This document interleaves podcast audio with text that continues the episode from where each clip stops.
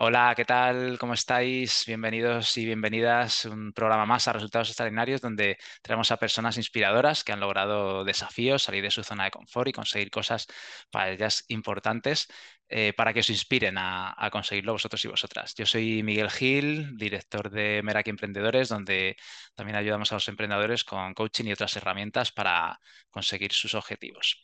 Y hoy tenemos un, un invitado con un tema que nos va a hablar de un tema muy interesante que es el coaching en el poder y la política. Y tenemos con nosotros a Juan Veragil. Buenas, Juan. Hola, ¿qué tal? ¿Cómo estáis? ¿Qué tal, Juan? Bueno, voy a presentarte para la, para la audiencia.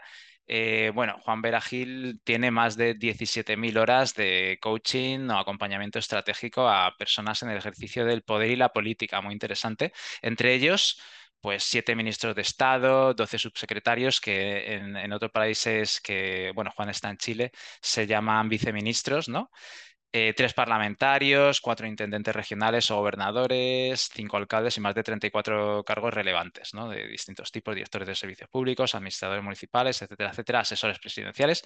Y luego también en la empresa, ¿no? Pues más de 200 gerentes generales y gerentes de primera y segunda línea de empresas privadas y públicas eh, tanto en Chile, México, España, Estados Unidos, Argentina, Venezuela, Costa Rica, Guatemala. Bueno, un montón de, experiencia. Y también eres autor del libro Articuladores de lo Posible, que aquí lo tenemos. Luego mm. hablaremos un poquito de, los contenidos en relación al tema de cómo obtener resultados ¿no? y el poder, cómo está relacionado con esto. ¿no?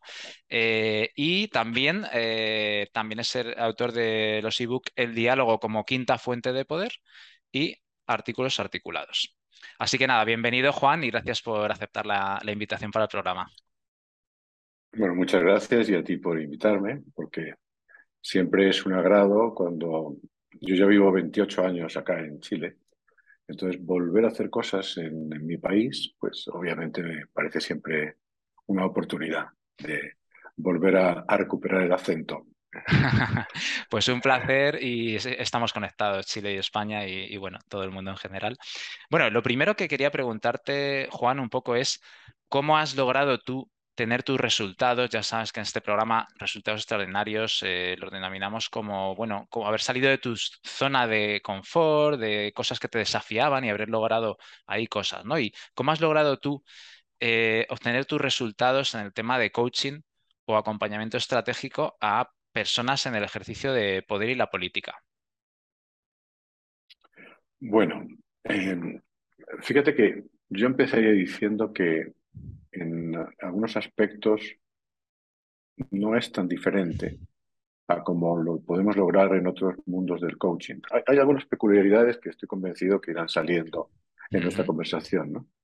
Pero yo diría que he conseguido esa esa manera de llegar con mayor profundidad cuando he escuchado sensiblemente y sin prejuicios. ¿no? Cuando, porque claro, en el poder y la política eh, llega uno y no es como cuando hablas con una persona sin más, que a lo mejor resulta que tú al principio no lo conoces, pero tú ya sabes que esa persona pertenece a un partido, pertenece a una mirada, pertenece a una ideología o pertenece en un momento determinado a un tipo de organización eh, que tiene posiciones tomadas en la sociedad.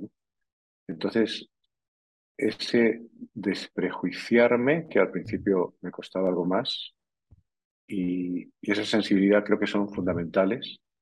También eh, cuando, y eso al principio para mí fue como muy notable, cuando he mantenido la horizontalidad. Cuando eh, la gente que está en el poder puede estar acostumbrada a que, sus empleados, pero también sus, sus consejeros, sus asesores les hablen de una manera eh, mucho más vertical, mucho más de mirar hacia arriba, cuando, cuando he mantenido la horizontalidad desde el principio del proceso.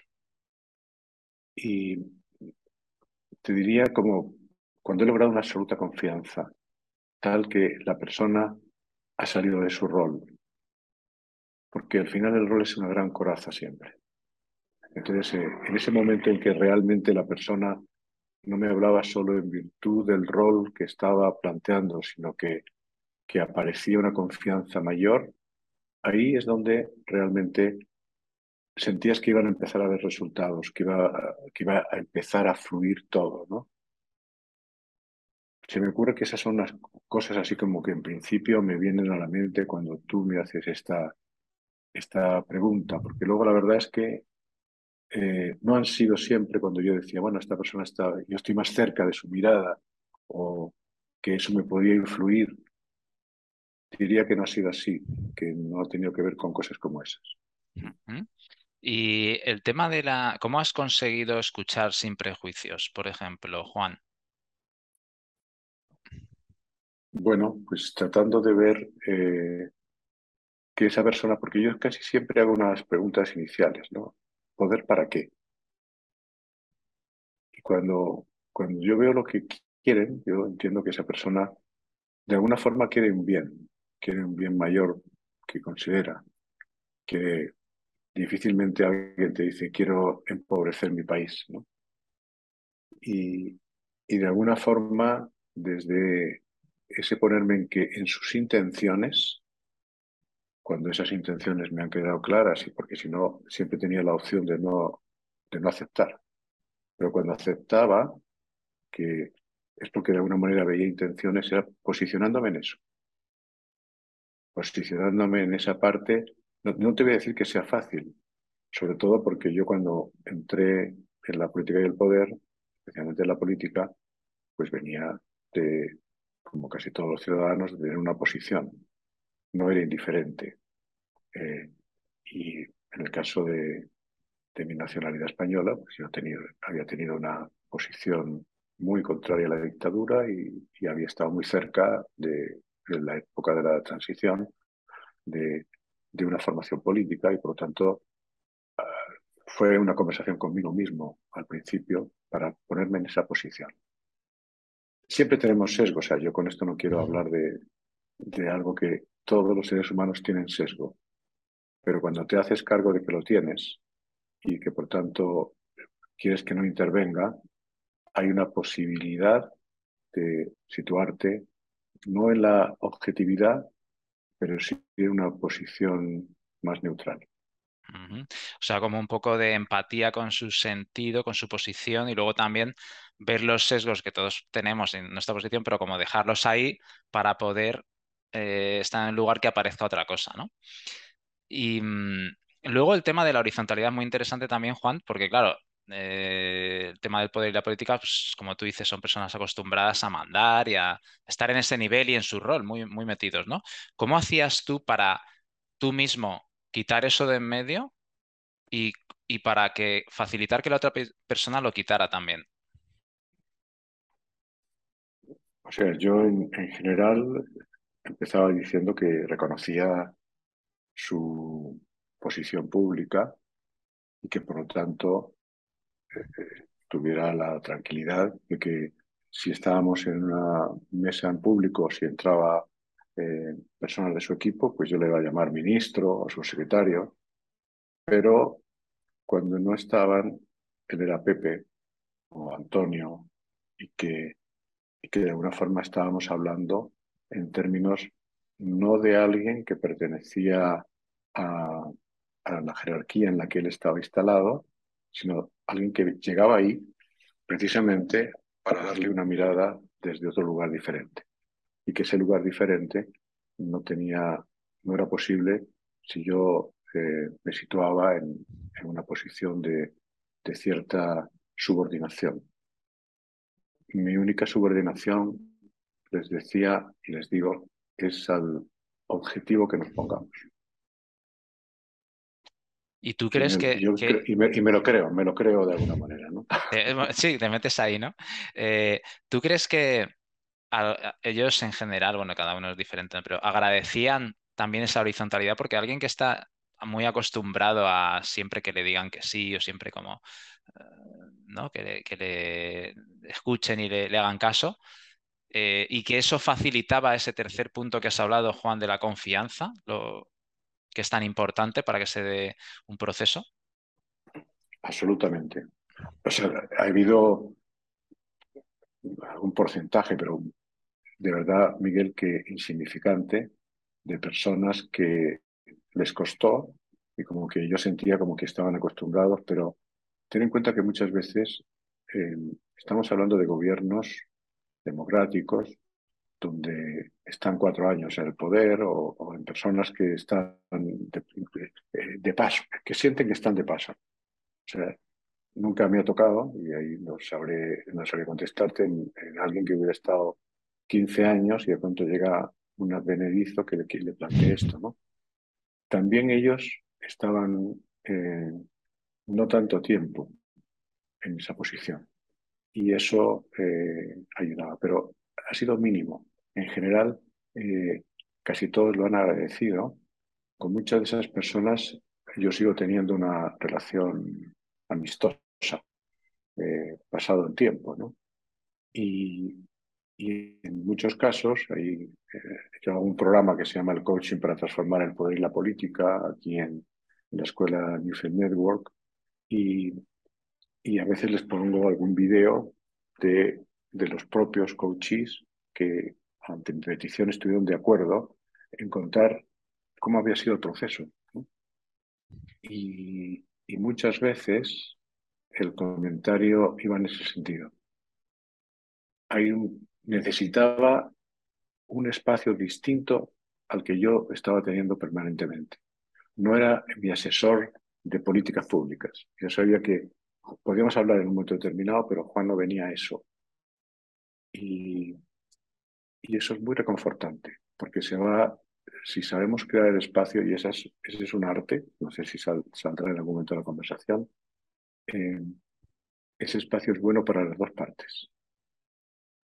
¿Qué elementos crees que intervienen en ese arte? Porque sí que para producir resultados en el tema del coaching y más, pues eso, con políticos importantes.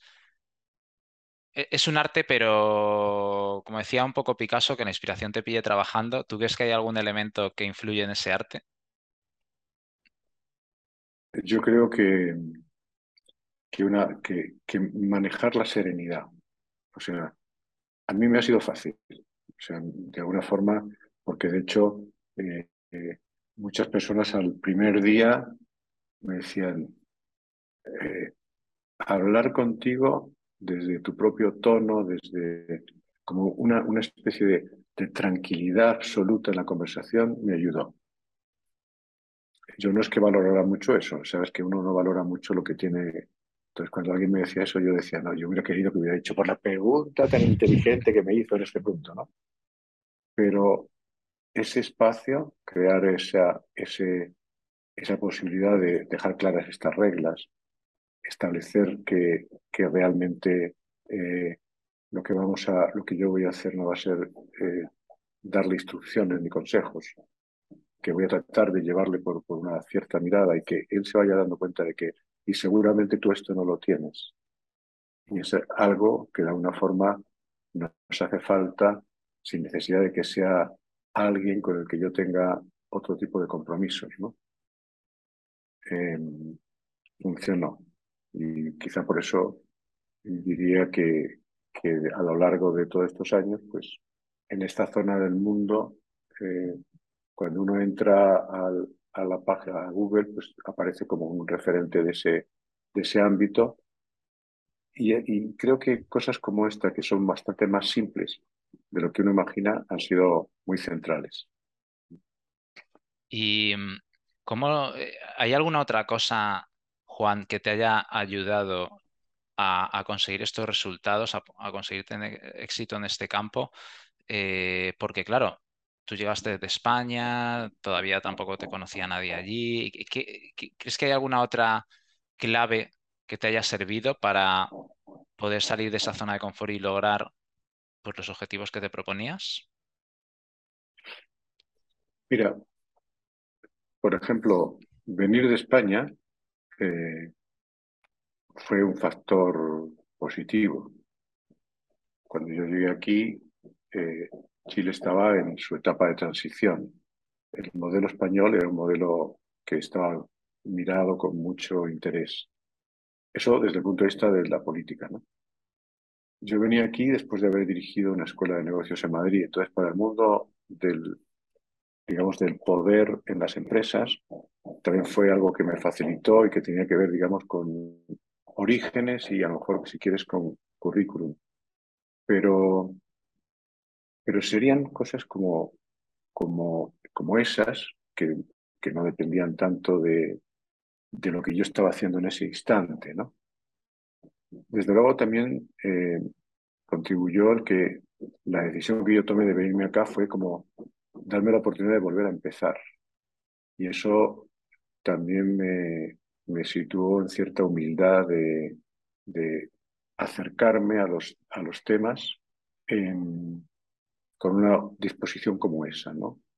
Eh, pero, pero básicamente yo diría que lo que, lo que hizo muchos, muchos compañeros de mi promoción, eh, que eran chilenos, me decían, ¿y cómo te fue tan fácil entrar en estos ámbitos? Y, la verdad no tenía que ver tanto con las distinciones de coaching, sino con las distinciones sobre los ámbitos en los que ese coaching estaba. Es decir, eh, yo creo desde luego en, la metodología que puede ser el coaching, eh, como otras que, de acompañamiento que pueden existir, pero es distinto cuando tú vas a una organización y, y tienes distinciones de lo que es el management y tienes distinciones, porque no es porque vayas a hablar de eso, sino porque tus preguntas empiezan a, discurrir por un camino que tiene que ver con eso. No me hubiera sido a lo mejor igual empezar a trabajar en un mundo político, y eso que debo reconocer que aprendí muchas cosas que tuvieron que ver que con lo político desde dentro, que no es lo mismo, pero cuando tú tienes distinciones sobre esos campos. ¿no? Entonces, sin duda eso me ayudó. Sin duda fue eso algo que, que supuso una, una ventaja cuando yo, pues dentro del gerente de una empresa privada, decía, ¿y ustedes tienen balance scorecard? y cualquiera de mis compañeros decía, ¿qué, ¿qué, es eso? Entonces tienes que contarle lo que era un cuadro de mando. Eh, eh, entonces, yo creo que los coaches, cuando queremos operar en ciertos dominios, no solo tenemos que manejar nuestra forma de acompañar y acercarnos, sino ojalá tener distinciones sobre el mundo en el que el otro está. Y ese es un, un trabajo personal que hay que realizar. Y bueno, ¿cómo es mm, dentro de lo que tú puedas contar? También mencionas un poco en el libro cómo ha sido tu experiencia, ¿no? Pero ¿cómo es hacer coaching a una persona que, que tiene pues este nivel de poder? Eh, ¿Hay alguna diferencia con otro tipo de coaching? ¿Cómo lo has vivido tú desde dentro? Bueno, o sea, tiene, tiene algunas preocupaciones. Tiene, por ejemplo, tiene una preocupación especial con su, con su identidad, con su identidad pública, ¿no? Y es, eh, eh, están bastante preocupados porque qué puede, qué puede aparecer en la prensa, cómo, cómo tiene que, que, moverse, ¿no? Entonces yo diría que, que esa preocupación está. Eh, está también un, un hecho que tú has señalado antes y es el, el que empiezan a sentirse en una burbuja que al principio la reconocen como tal, pero que poco a poco, como nos pasa a todos, pues se sienten dentro y, y era necesario mostrárselo, ¿no? Mostrarle que de alguna forma se estaba metiendo en, en una manera de considerar que las cosas eran que no se las estaban diciendo a él, se las estaban diciendo a su rol. Y tratar de separar esas dos cosas. Eh, porque si no, después había, en el momento en que se producen esas bajadas de, intensidad del poder y que ya no eres tan relevante, pues se producían grandes frustraciones. ¿no? Algunas de las cosas así como más eh, curiosas que he tenido ha sido acompañar a alguna persona todavía algún tiempo después de salir del poder y Decía, ya, ya no suena mi celular. El, el, móvil que decimos en España, ¿no? Sí. Eh, ya no. ¿qué, ¿qué, ha pasado? O sea, era como una especie de sensación de como, como si esto no era realidad. Y sí, sí era realidad, pero yo era esa, esa importancia de distinguir tú y el rol. qué cosas, qué cosas quieres hacer tú, qué cosas correspondería al rol y qué cosas te están diciendo a uno y a, otro, ¿no? Eso es relevante. Bueno, muy interesante eh, todo esto. Mm, antes de preguntarte, Juan, un poco por la relación entre el poder, según tú lo ves, y conseguir resultados, ¿no? También que es un poco el, el tema del programa. ¿Tú, ¿Cuál es tu definición para ti de poder? Bueno, primero para mí diría que inicialmente poder tiene que ver con la capacidad de acción, más que con un cargo. ¿no? Quiero plantear eso porque creo que es lo que estamos hablando, ¿no? No es simplemente que tengas un cargo, que eso te da un balcón, por decirlo de alguna forma. Eh, yo, yo me acerco a una definición del poder simple, que seguramente verías en el libro. Es que yo tengo poder cuando ocurre algo que sin mi presencia no ocurriría. Es decir, tengo una... intervengo, modifico, de alguna forma pasan cosas en ese entorno en el que estoy que si yo no estuviera no estarían pasando. Ahí es cuando yo, una, con una definición tan simple, me siento cómodo para decir lo que es. ¿no? Y creo que ese, que ese poder, por lo tanto, se adquiere fundamentalmente por el coraje personal. ¿no?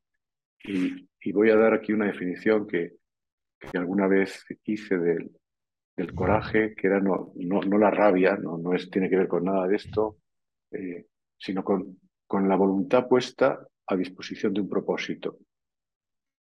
Entonces, yo creo que, nosotros empezamos a, aumentar nuestro poder cuando identificamos realmente un propósito que nos interesa y ponemos nuestra voluntad a su disposición. Y eso siempre supone autoconocimiento, supone autoconocimiento personal, supone el tratar de entendernos y para qué queremos ese poder, como he dicho antes. Eh, y tras eso, yo creo que lo que ocurre es que empezamos a lograr autoridad, y ahí estamos manejando la distinción latina ¿no? o romana de, eh, autoritas y potestas, ¿no? Tras eso podemos lograr la autoridad que otros nos concedan.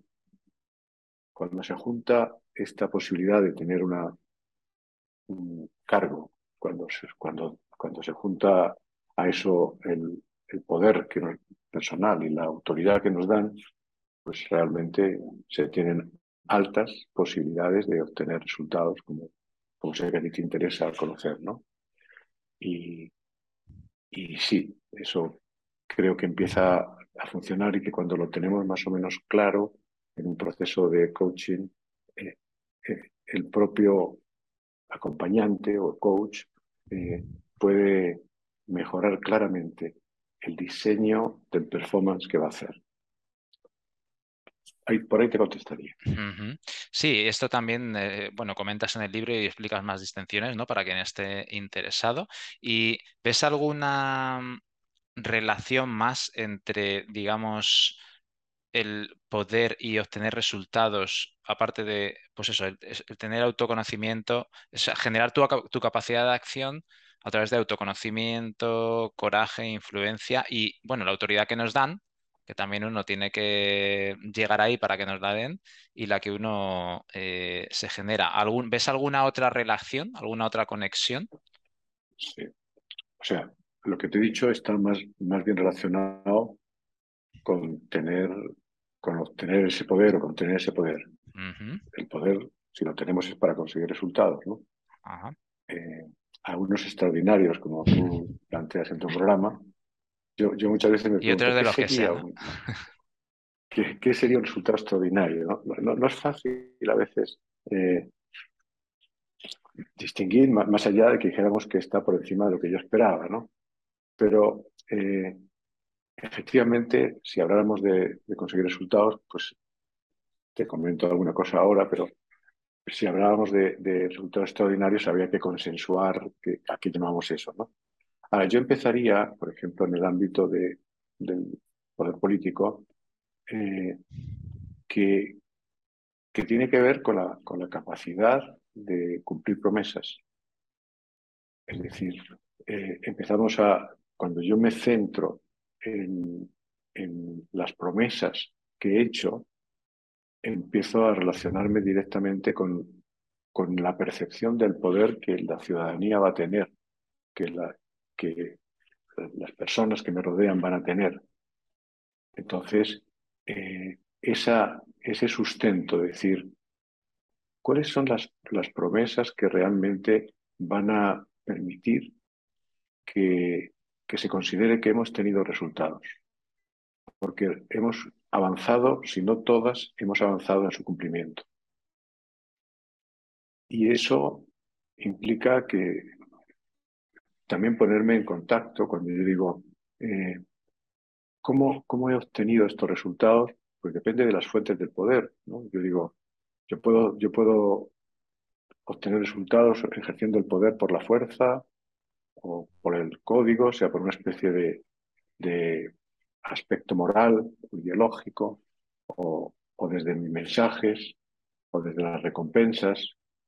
Entonces digo, claro, puedo seguir caminos diferentes.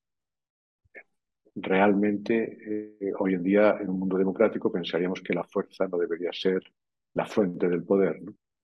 Eh, a pesar de que ahora estamos viviendo precisamente en Europa situaciones muy complejas al respecto. ¿no?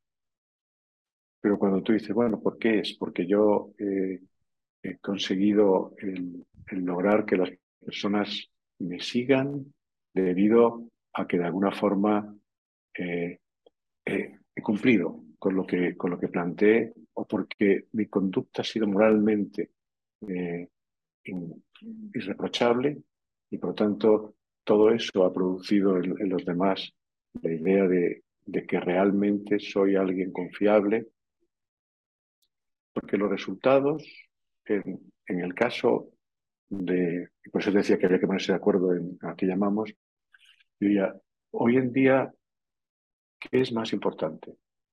Que un gobernante logre mejorar las carreteras o que logre que exista diálogo en su país.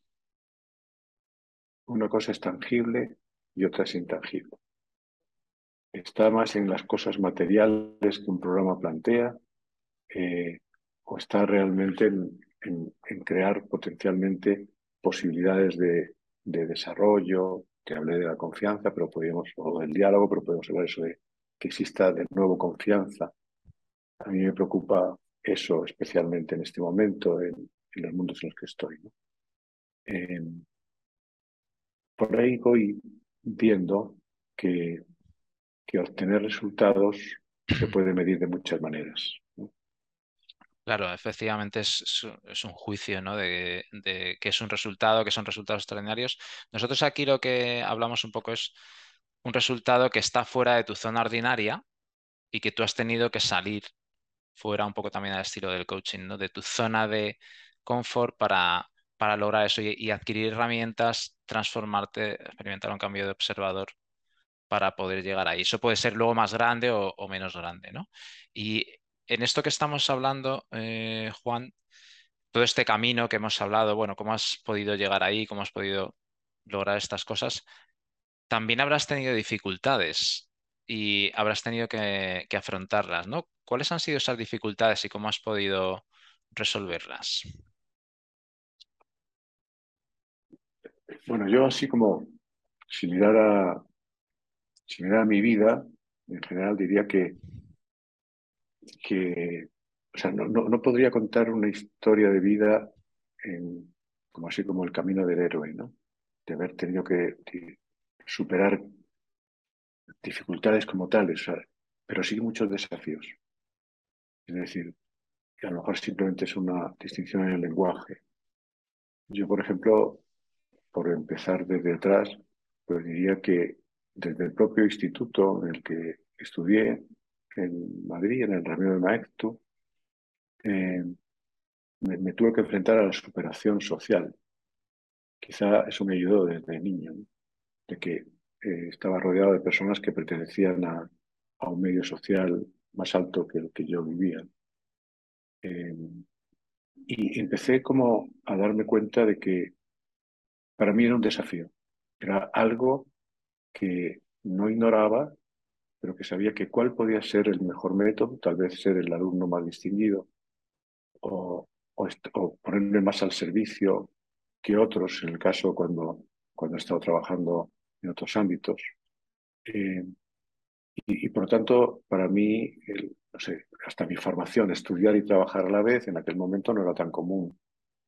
Y por lo tanto, el, esa idea de, de superación, de esfuerzo, fui empresario con 21 años, emprendedor se diría hoy, y no conocía nada de la empresa.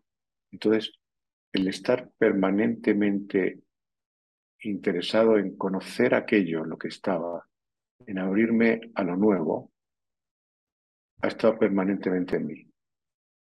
Y, se ha ido dando, no, puedo decir que mi vida fuera el resultado de un plan, pero, pero empezar de nuevo en Chile, como te decía entonces, pues me llevó a, a tomar una posición de quería entender esta cultura, no juzgarla desde mis premisas, eh, entender el, eh, cómo se movían las cosas en, en este país.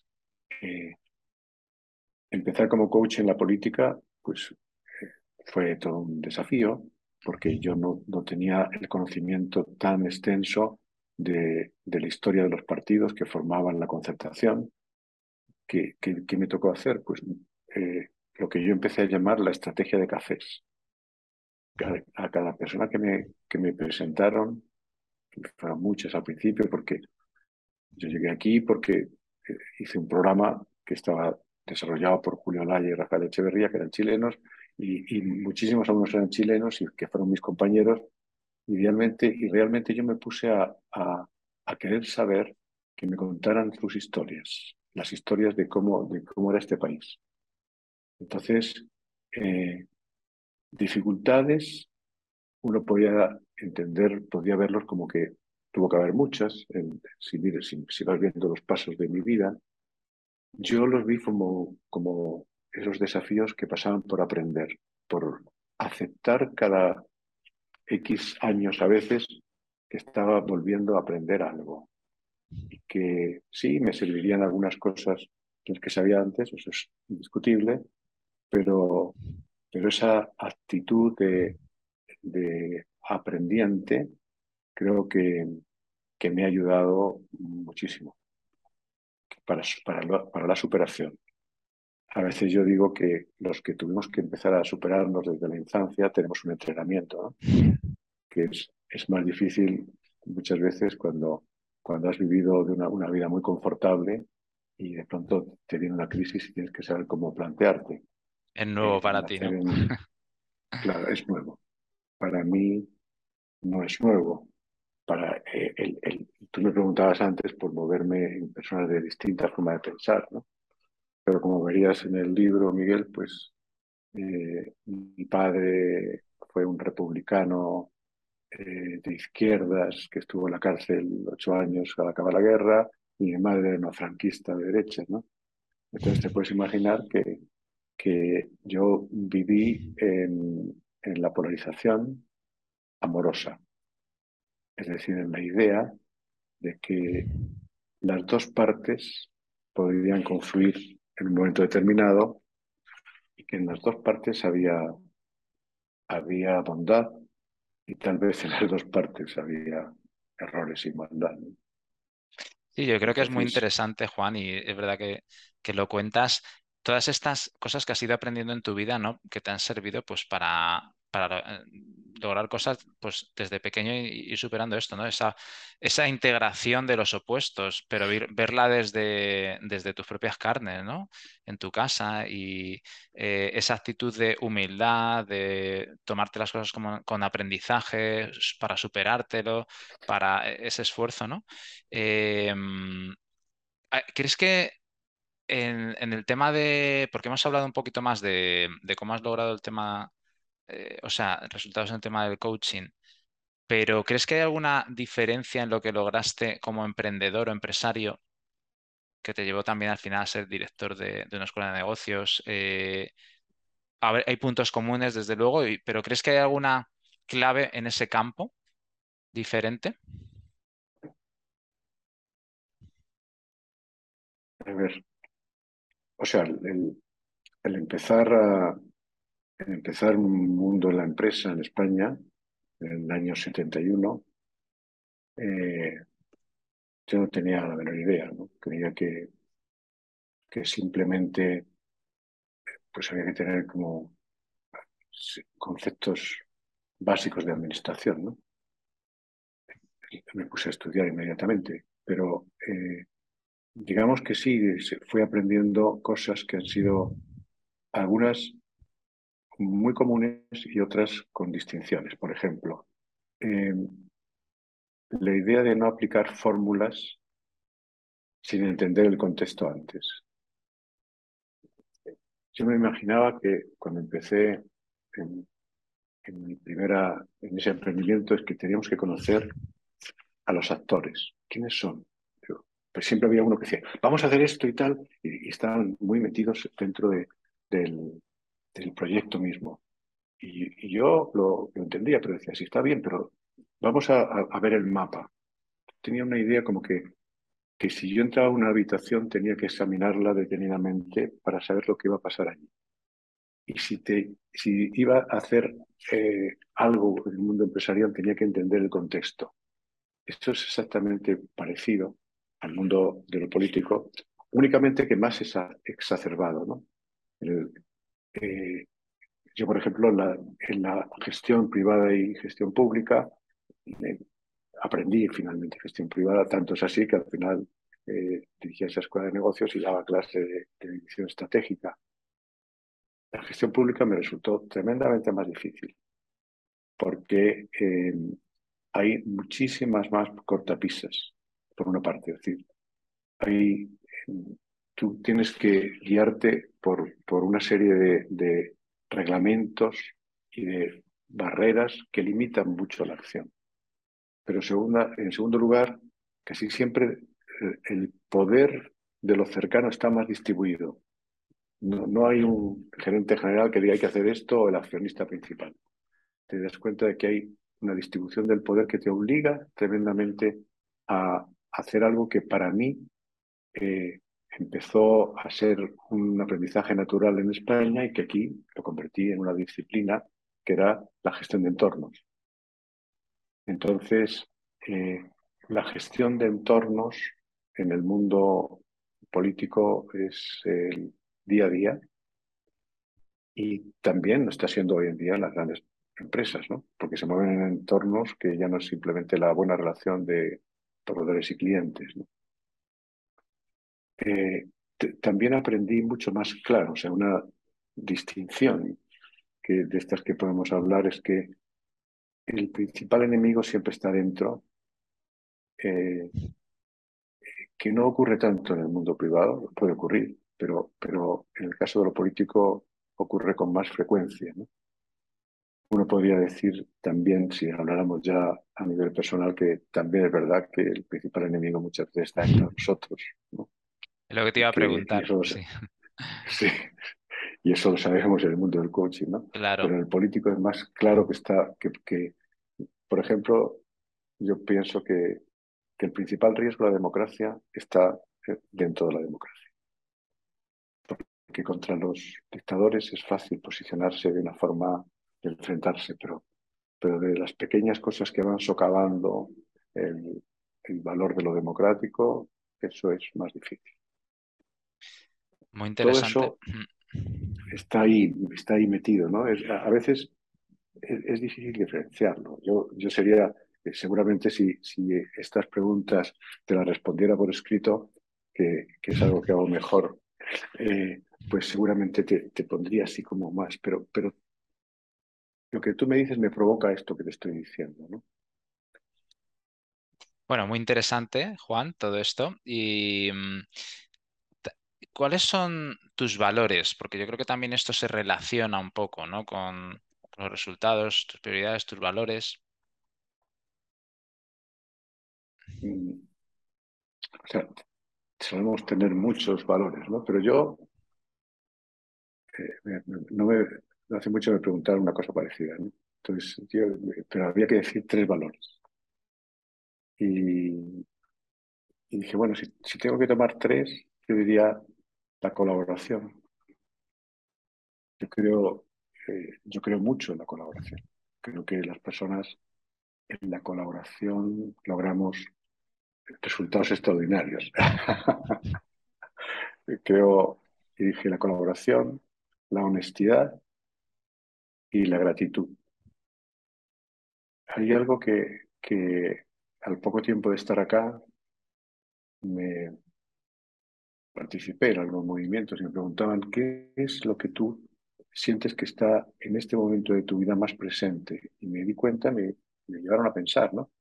De que yo sentía una profunda gratitud de, vivir, tal vez por este mismo concepto de la superación, de, saber que, que podía haber sido la vida de otra manera, que podía haber seguido todo el rotero, que podía haber sido mucho más difícil, que podía haber, no haber encontrado en mí esas, ese, coraje, por ejemplo. Pero también gratitud a, a el caso de, Chile, a, cómo fui tratado, cómo, cómo fue, hay personas con las que hablo, que qué difícil me fue estar acá. Yo fui muy bien tratado. Creo que, que, desde el principio me, me, fue sencillo y de alguna manera mm, esa gratitud que hoy en día ya extiendo a, la vida. es verdad que estamos llenos de, momentos difíciles a veces, de situaciones de mucho riesgo, de un mundo que, puede tener poca esperanza. Yo, yo hago un programa con, con Elena Espinal, otra coach muy reconocida, que se llama Motivos para la Esperanza.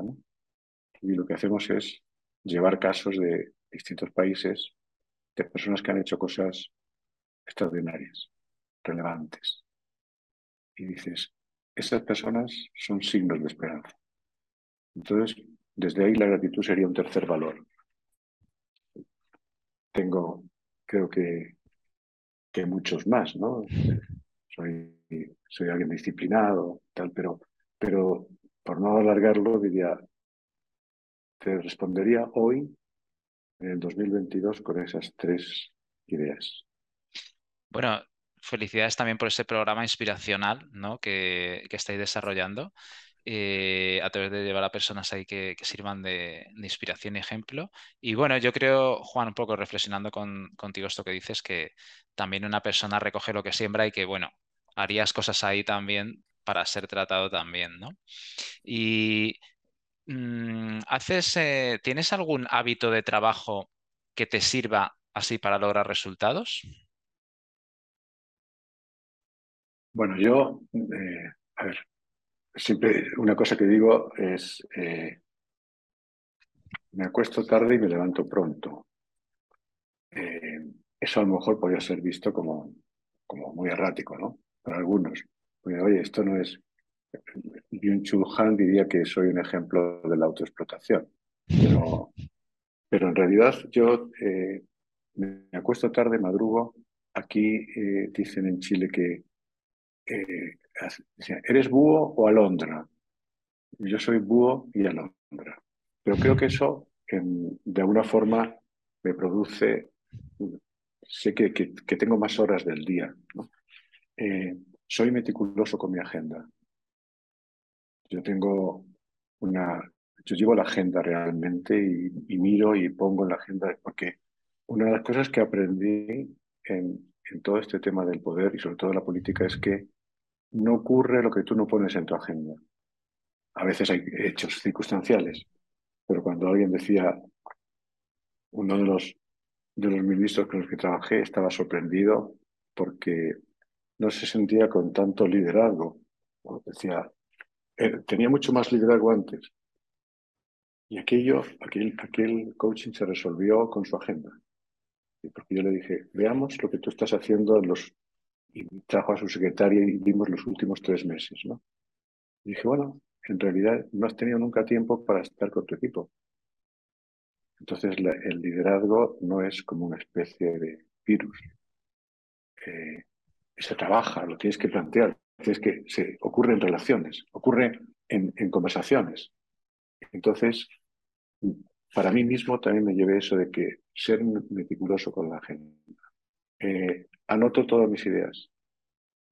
Yo voy siempre, eh, aparte de que tenemos aquí el computador, pero, pero voy acompañado siempre de un cuaderno. y porque creo que, que no hay, hay, instantes que vienen las ideas y, necesito capturarlas, ¿no?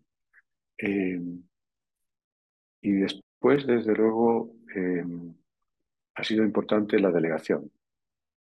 Creo que, que como un hábito, el, el, saber delegar, el supervisar lo delegado, eh, te, te, permite ampliar, no, ser tú el techo de lo que haces. Entonces, eh, por, ahí, por ahí te diría que, que está parte de lo que yo, lo que son mis, mis, mis, hábitos. ¿no? Eh, creo que quizá porque lo he repetido tanto en Chile, que hay que dar feedback.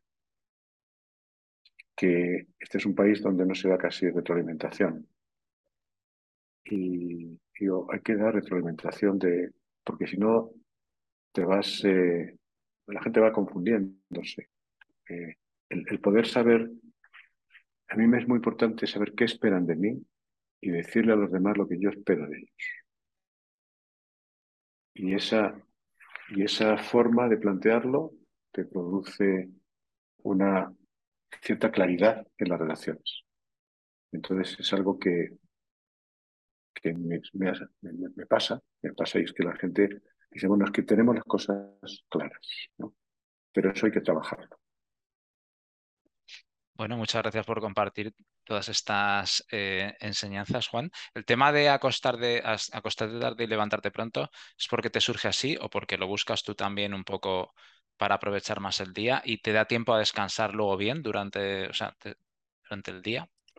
Sí, o sea, bueno, eso yo creo que no siempre se puede conseguir porque hay personas, y he tenido algún momento que me ha pasado de, de que lo que duermes no es suficientemente profundo, ¿no?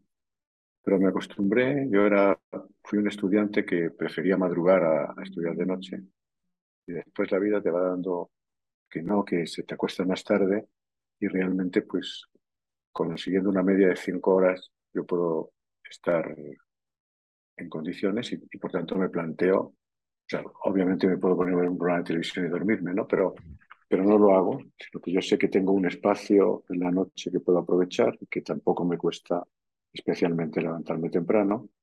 Entonces, eh, divido las cosas que necesitan como más creatividad para que sean temprano y las cosas que tienen que ver con más como resumir, establecer cosas que he planteado, se quedan para las últimas horas del día sea, ahí hay también una, metodología, por decirlo. Sí, sí, muy interesante todo esto que compartes, Juan.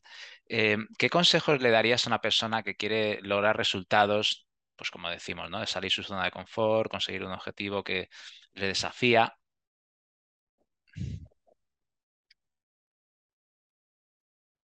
O sea, yo, el, primero que, que siempre digo es ¿Qué quieres? ¿Qué es lo que tú quieres? ¿Cuál es tu propósito? O sea, creo que si no hay claridad de propósito, no hay muchas posibilidades.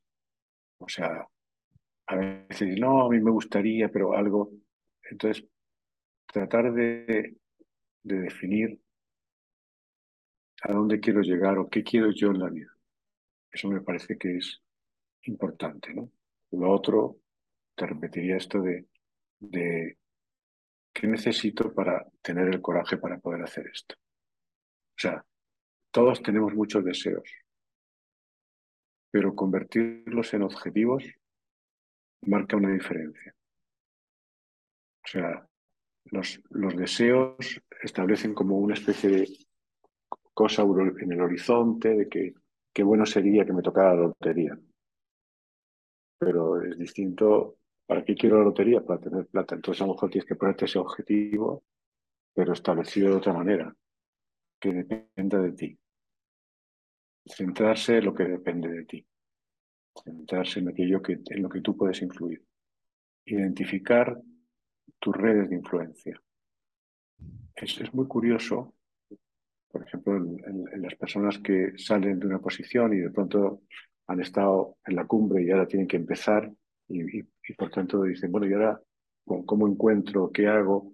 El, ponerse a, trabajar, cuál es el, el mapa de, tu, de tus, tus círculos de influencia y ver cómo a partir de ellos tú puedes llegar a tener otros círculos de influencia y poner entonces eh, en marcha un, plan de decir, trata no solamente de, hacer aquello que, que, tú sabes, sino aquello que se podría sumar a otras cosas que los otros saben y aprovecha tu, tu círculo de influencia. ¿no?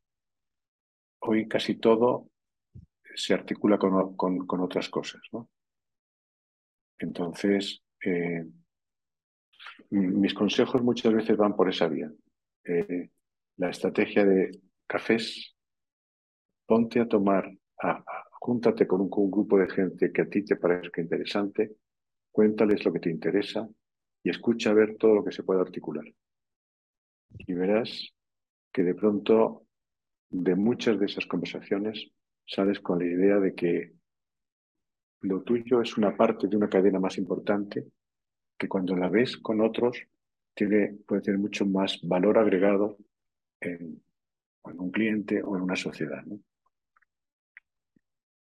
Entonces, eh, tiene, por lo tanto, pues por eso ves que ahí está reflejado el valor de la colaboración. ¿no? Porque yo digo, eh, ¿qué necesita, qué necesitaríamos para que hubiera inteligencia colectiva? Para que nos juntáramos y de alguna forma de ahí salieran otros brillos, otras estrellas. No, eh, no te quedes solo, Yo creo mucho en que en todas esas, esas miradas que hablan más de que la educación es, eh, debería ser una educación colaborativa, porque ahí aprenderíamos otras cosas en la vida. Bueno, muy importante, Juan, todo lo que estás diciendo. Eh, ya para, para terminar, em, ¿hay alguna persona que a ti te gustaría ver aquí en el programa y ver un poco cómo ha logrado sus resultados?